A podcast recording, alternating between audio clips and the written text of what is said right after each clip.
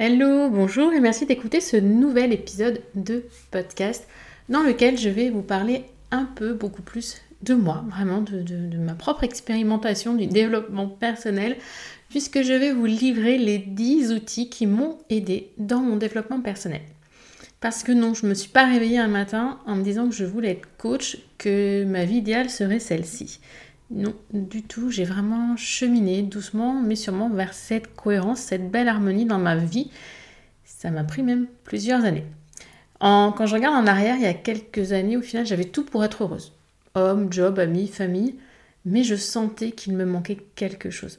J'avais parfois un mal-être, un petit coup de spleen sans vraiment comprendre pourquoi.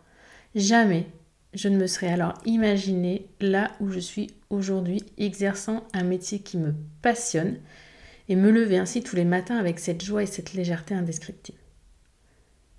Alors, je vous demande, je te demande à toi qui m'écoutes, si je suis parvenue à trouver le bonheur et la sérénité, pourquoi pas toi? Aussi, là, dans ce nouvel épisode, comme je te l'ai déjà dit plus personnel, j'ai souhaité vous partager les outils qui m'ont aidé à avancer, des outils de développement personnel accessibles et faciles à mettre en place. Un pas après l'autre, j'ai appris, testé, échoué, recommencé. Puis petit à petit, je me suis découverte, je me suis comprise et acceptée. J'ai encore du travail, ça c'est sûr, croyez-moi. Les apparences peuvent être trompeuses. Toutefois, il est certain que le chemin parcouru oui, il est bien là. Je m'en rends compte et c'est juste waouh. Alors si c'était à votre tour. On va commencer cet épisode. Donc, quel est mon premier outil de développement personnel? Si vous me suivez depuis plusieurs années, vous devez déjà le connaître. Quel est l'outil indispensable dans mon quotidien qui m'a aidé à détricoter ma vie, à comprendre ce qui était important ou non pour moi, ce que je faisais de mon temps et comment l'utiliser à bon escient? Oui, c'est bien mon bullet journal. Alors, celles qui n'ont pas de bullet journal, ne partez pas en courant. Je ne vais pas vous parler de ça tout au long de cet épisode, c'est juste mon premier outil. Parce que cette méthode d'organisation a réellement transformé ma vie. Et je me revois d'ailleurs sourire euh, quand je lisais sur certains blogs que ça avait transformé la vie, etc., ou sur les réseaux sociaux. Et je me disais à l'époque, bah elle exagère, non mais n'importe quoi, transformer sa vie, rien que ça. Bon, à présent je comprends. Oui, la méthode bullet journal inventée par Ryder Carroll, alors l'anglais et moi, vous avez compris, c'est pas ça, mais bref, a véritablement été un élément déclencheur de mon mieux-être, de mon épanouissement personnel. En me posant chaque jour 5 minutes face à moi-même, j'ai fait du tri, j'ai appréhendé mon temps d'une autre manière, plus en conscience de ce qui était, de ce que je faisais. je mène aujourd'hui, grâce à mon carnet, une vie plus intentionnelle, moins de superflu, moins de perte de temps, je me concentre sur l'essentiel car j'ai compris et accepté que je n'avais pas le temps de tout faire, ni l'envie, ni l'énergie. Par conséquent, je fais des choix en conscience du temps, de mes envies et de mon énergie. Bien sûr, je ne vais pas vous mentir, c'est pas tous les jours facile. Je fais aussi des erreurs, mais je progresse et je le sais. Et ça, ça change tout. Ne confondez pas bullet journal et art journal. Si vous avez envie d'en savoir plus sur le bullet journal, venez sur le blog. J'ai tout un tas de contenus euh, gratuits à ce sujet, dont un guide gratuit. Je vous mets bien sûr le lien dans le descriptif de l'épisode. Deuxième point, deuxième outil, c'est travailler sur soi grâce à l'écriture. Ça va de pair avec le précédent. Je suis convaincue que rien que d'écrire, c'est déjà une thérapie. Que ce soit en mode journaling, introspection ciblée avec des questions précises ou écriture intuitive, le pouvoir de l'écriture, c'est ultra puissant. Écrire vos idées, ça laisse de la place pour les suivantes. Écrire votre to-do list vous libère de votre charge mentale. Écrire sur vous vous fait prendre conscience de qui vous êtes, vous libère de vos doutes, de vos craintes. Prendre un carnet et un stylo et se retrouver face à soi-même, ça fait peur. Aussi, n'hésitez pas, si vous en ressentez le besoin, si vous ne vous sentez pas à l'aise face à une page blanche, de débuter à partir d'une question d'introspection, d'un exercice précis sinon. Voilà, comme ça vous aurez peut-être moins peur d'affronter cette feuille blanche, vous aurez déjà un point de départ. Et vous pourrez vous laisser guider et vous vous poserez moins de questions. Auparavant, je crois qu'il m'aurait vraiment été impossible d'écrire sans savoir sur quoi. Aujourd'hui, quand j'en ressens le besoin, je me pose avec mon bugeot et j'écris ce qui me passe par la tête. Je me laisse guider par mon cœur le plus possible, puis, au bout d'un moment, la tête, elle vient prendre le relais. Je dialogue ainsi en fait avec moi-même, et croyez-moi, c'est hyper instructif. de toute façon, il n'y a rien de mieux que ça pour apprendre ce que l'on a dans sa petite tête, dans son cœur. Et si vous avez envie de tenter les questions d'introspection, je vous propose de recevoir gratuitement 10 sur 30 jours, soit une question tous les 3 jours afin de faire plus connaissance avec vous. Et bien évidemment, je vous mets le lien hein, pour vous inscrire à ces questions d'introspection dans le descriptif de cet épisode. Pour rester dans l'écriture, il y a un autre exercice de développement personnel qui a été hyper révélateur pour moi, l'exercice de l'oraison funèbre. Alors il a été difficile, douloureux. J'ai versé, croyez-moi, beaucoup de larmes à l'écriture, mais ça m'a été très, très libérateur.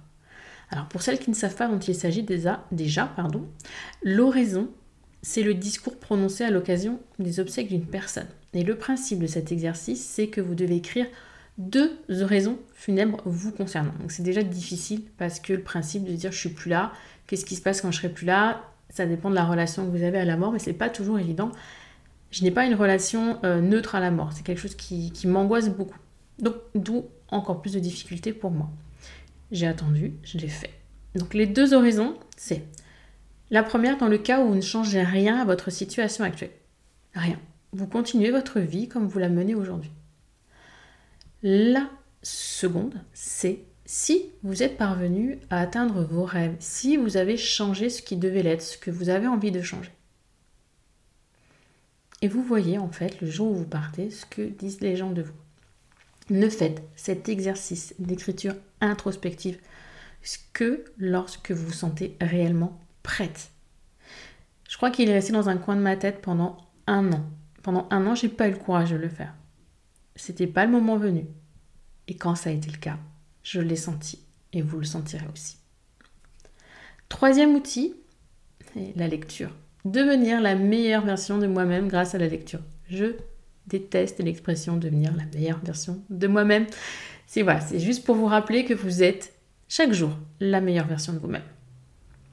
Donc la lecture, lire, pour moi, ça a toujours, toujours été une passion. C'est donc tout naturellement que j'ai lu des livres de développement personnel divers et variés. Puis à l'époque, c'était devenu une mode. Hein. Pourquoi pas? Alors j'en ai lu beaucoup. beaucoup. Sans en fait percevoir un quelconque changement. J'étais même déçue. Alors tout le monde vantait le développement personnel, ces livres magiques destinés à nous transformer, mais rien. Rien. J'avais euh, des prises de conscience hein, pendant mes lectures, mais à côté de ça, ça ne changeait rien dans ma vie. J'ai mis du temps à comprendre que lire ne suffisait pas. C'était bien beau ces prises de conscience. Et ah, mais oui, c'est évident, bien sûr. Mais c'est trop moi ça. Sans derrière ne pas passer à l'action, ne rien mettre en place pour que cela change. Parce que oui, si vous pensez que lire mes articles ou écouter mes podcasts va vous transformer, que grâce à cela vous allez devenir la meilleure version de vous-même, je suis désolée de vous dire que vous vous trompez. Alors c'est peut-être un peu abrupt et je m'en excuse.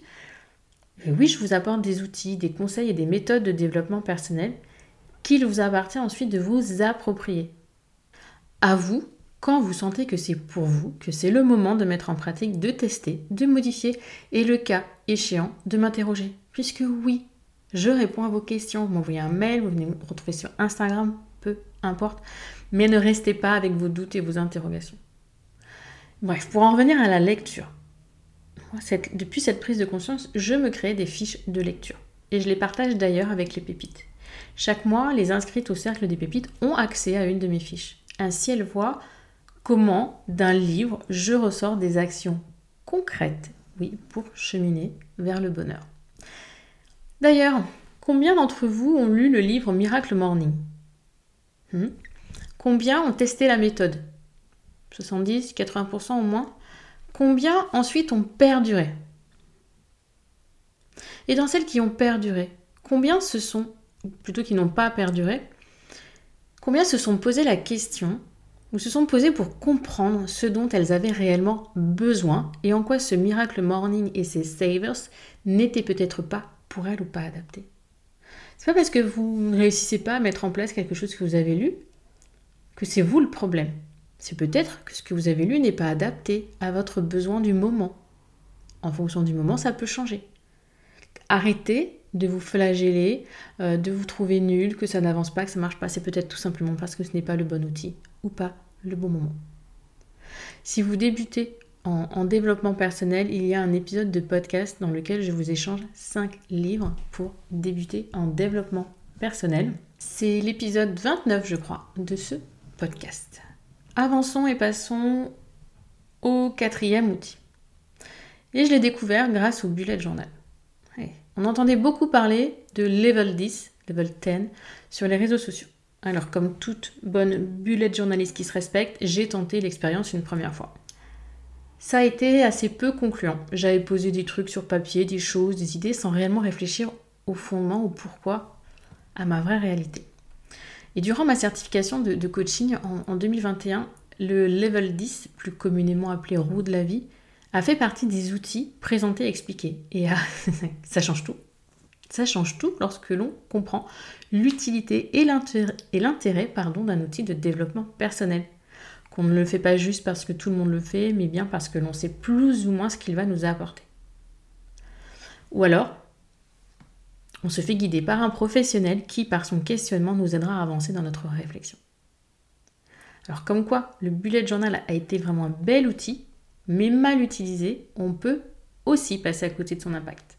Tout comme pour la roue de l'équilibre de vie ou tout autre outil de travail sur soi. Si vous prenez le bullet journal pour de l'art journaling, vous passez à côté d'un outil magnifique.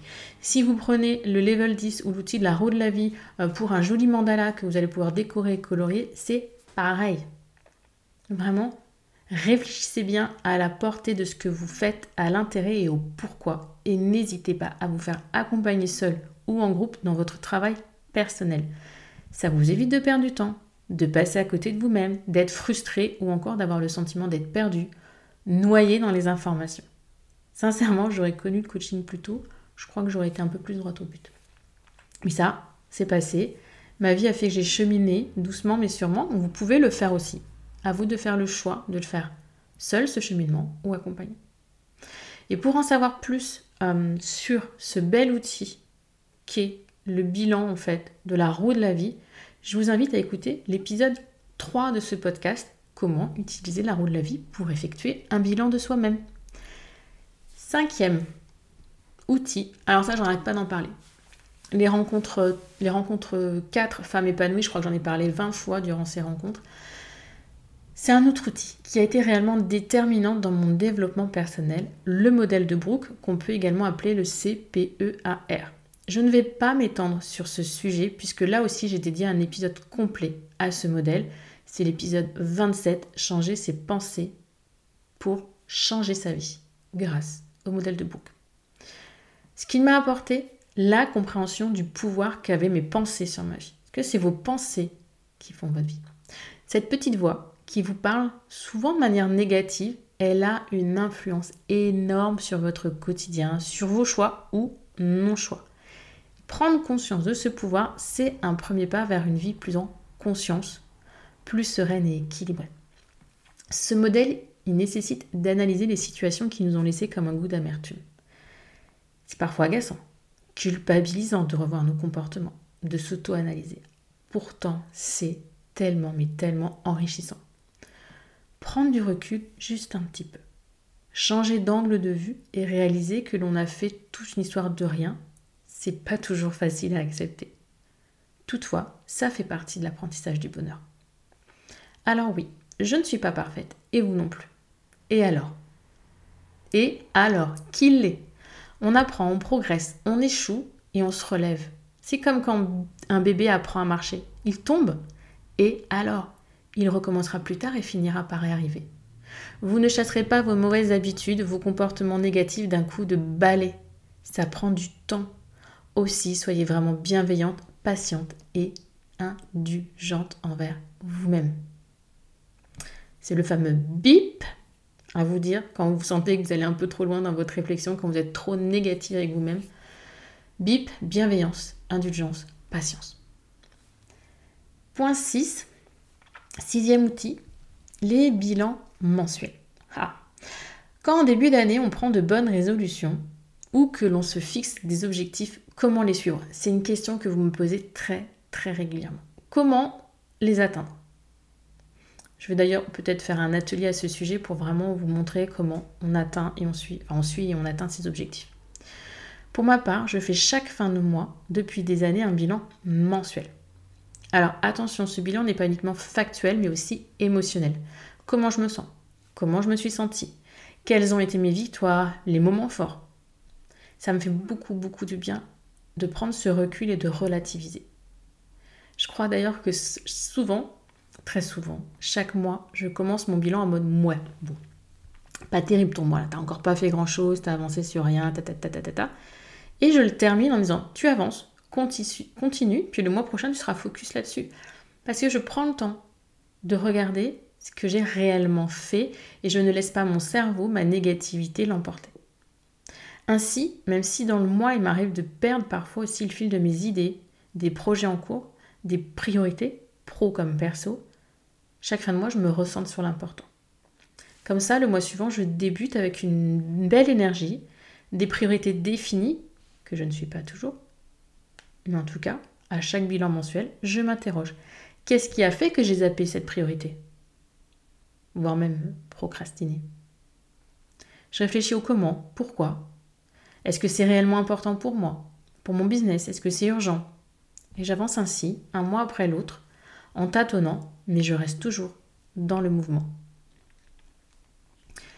Septième outil, les affirmations positives. Alors oui, dans cet épisode, il y a beaucoup, beaucoup, beaucoup d'outils dont je vous ai déjà parlé dans les épisodes euh, dédiés de ce podcast.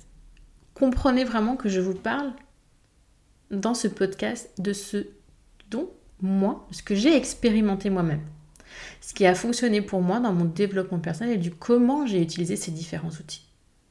Donc forcément, un épisode qui regroupe les 10 outils qui m'ont aidé à avancer dans mon développement personnel reprend en partie ce dont j'ai déjà pu, vu, pu pardon, vous parler ou ce dont je vais vous parler. Et pour ce septième outil, donc, les affirmations positives, j'en ai parlé il y a peu, l'épisode 47. Et pour en revenir à mon expérience des affirmations positives, euh, lors de ma dernière période de transition entre arrêt maladie, conversion, nouvellement maman, reprise de travail, bref, c'était un peu compliqué, j'ai eu une période difficile, de doute, d'incertitude, et j'en passe. Même je pense que j'étais pas loin de la dépression. Chaque soir, je me répétais alors Demain est un autre jour, encore plus beau, plus serein, un pas de plus vers ton bonheur. Alors ça ne respecte pas trop les règles d'une belle affirmation positive, mais me répéter cette phrase chaque soir au coucher me faisait du bien. Je fermais ainsi les yeux plus positifs, j'éloignais stress et angoisse et j'accueillais une énergie plus douce avant de rejoindre Morphée. Parfois, une bonne nuit tient un peu de choses. Avez-vous, vous, réfléchi à ce qu'il vous ferait du bien d'entendre ou dire pour apaiser vos angoisses, vos peurs ou vos doutes? Faites-le Parlez-vous. Vous êtes la meilleure personne pour vous parler et vous rassurer. Trouvez les mots qui vont vous faire du bien avant de vous endormir. Et pour rester un petit peu dans, dans ce côté euh, pleine conscience, on va appeler ça comme ça, je vous en ai un peu moins parlé. Pourtant, la méditation et le yoga ont été, avant l'arrivée de ma fille, une révélation. là, c'est plus en rapport avec mon corps. Je n'ai jamais eu une très bonne image de mon corps et encore aujourd'hui c'est un sujet délicat. Toutefois, travailler ma respiration, la pleine conscience, le flot, l'étirement, les postures m'ont permis d'apprécier ce corps, d'en prendre conscience parce qu'il est pourtant là chaque jour et me soutient dans toutes mes aventures. Puis ces deux pratiques m'ont aussi aidé à être plus dans le moment présent, à canaliser un peu mon esprit sauvage et créatif, et oui, avec les plops qui plopent tout le temps, en lui rappelant la concentration, la puissance aussi d'une respiration profonde. Que ça fait du bien juste de respirer profondément. Alors petit à petit, j'ai eu l'impression en fait de déverrouiller des nœuds dans mon corps et dans mon esprit. Aujourd'hui, malheureusement, je n'ai pas encore réussi à réintégrer ces deux pratiques dans mon quotidien. J'ai privilégié mon business, peut-être à tort, mais en tout cas, c'est un objectif pour moi en 2022. Et je sais que je suis sur la bonne voie puisque j'ai conscience de ce que j'y gagnerai. Légèreté et sérénité dans mon corps et dans ma tête.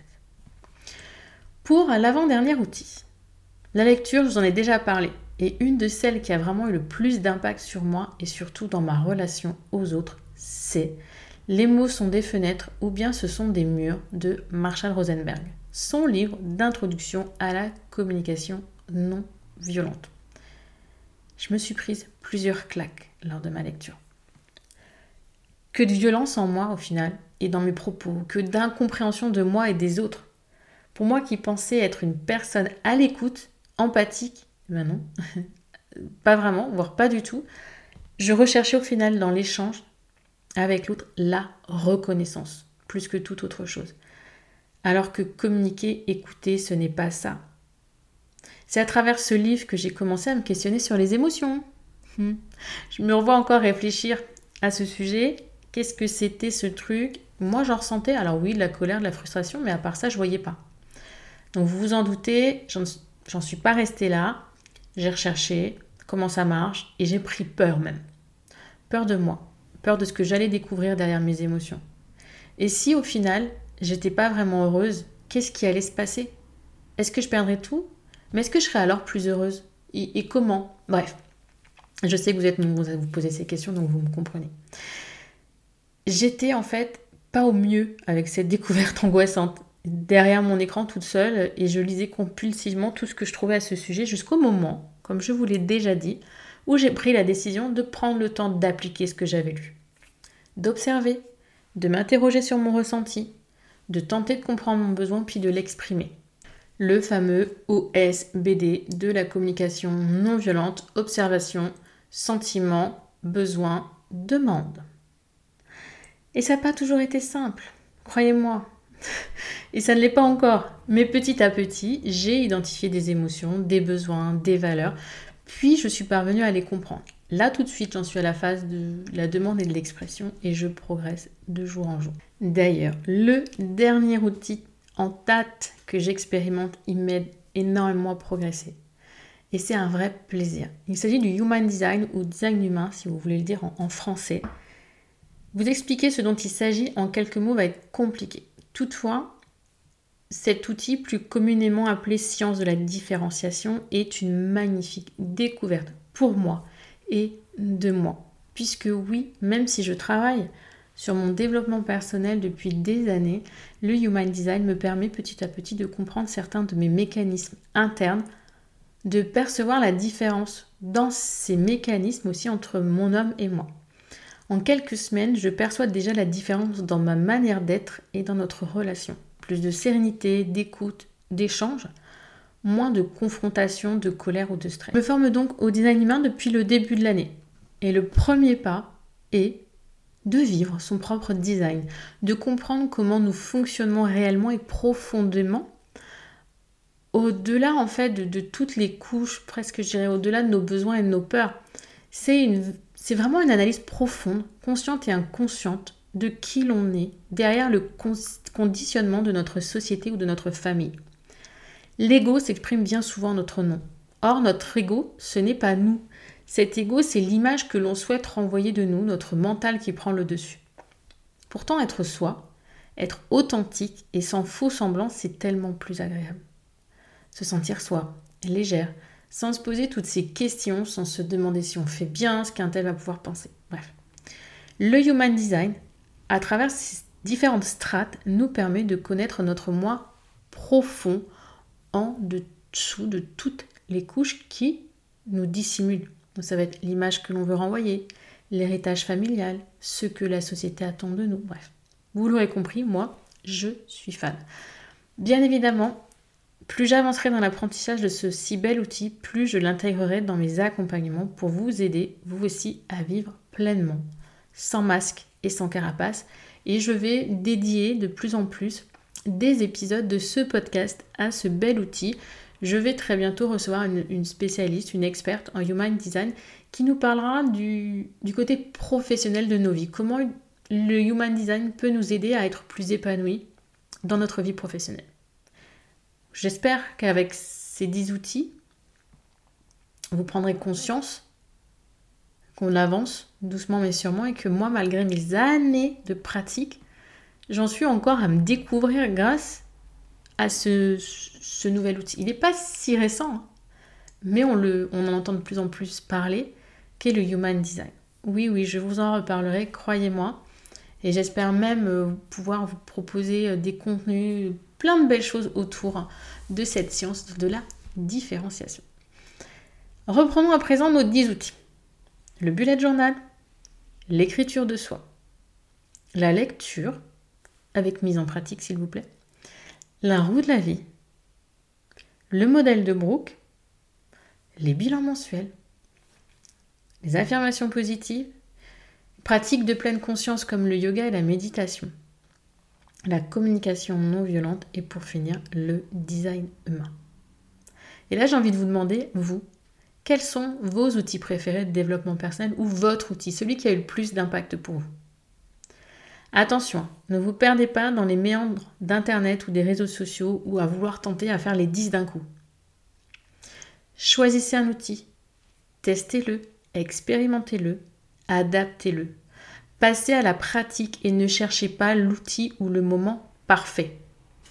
Posez-vous face à vous-même et sautez le pas. Si le faire seul vous fait peur, je vous rappelle que le cercle des pépites, ce cœur de sororité vous tend les bras. Nous vous y accueillerons avec plaisir et énormément de bienveillance. Le credo de ce cercle, c'est bien sûr le partage, le non-jugement, mais aussi avancer et de le faire entourer d'autres femmes. J'en ai donc terminé avec cet épisode sur mes 10 outils de développement personnel. J'espère qu'il vous a plu, qui vous a permis de prendre conscience de ma propre évolution, de mon propre cheminement, que non, je ne suis pas arrivée là comme ça du jour au lendemain, qu'il m'a fallu des années et qu'il m'en faudra encore de toute façon. Et pour moi, mieux se connaître et mieux se comprendre, c'est un chemin et c'est le chemin de toute une vie. Chaque jour est une nouvelle journée. Chaque jour, je suis une nouvelle personne. Chaque jour, je suis la meilleure version de soi-même. Chaque jour, j'ai de nouvelles émotions je rencontre de nouvelles personnes, je fais face à de nouvelles situations, de nouvelles problématiques. Et tout cela, ça change. Donc se définir, dire qui je suis, bah, vous faites l'exercice chaque jour, parce que chaque jour, chaque jour pardon, vous êtes une nouvelle personne. Et chaque jour, vous êtes la meilleure version de vous-même. Alors, prenez soin de vous. Je vous donne rendez-vous la semaine prochaine. En attendant, je vous souhaite une belle journée, une belle soirée, une belle semaine ou un bon week-end.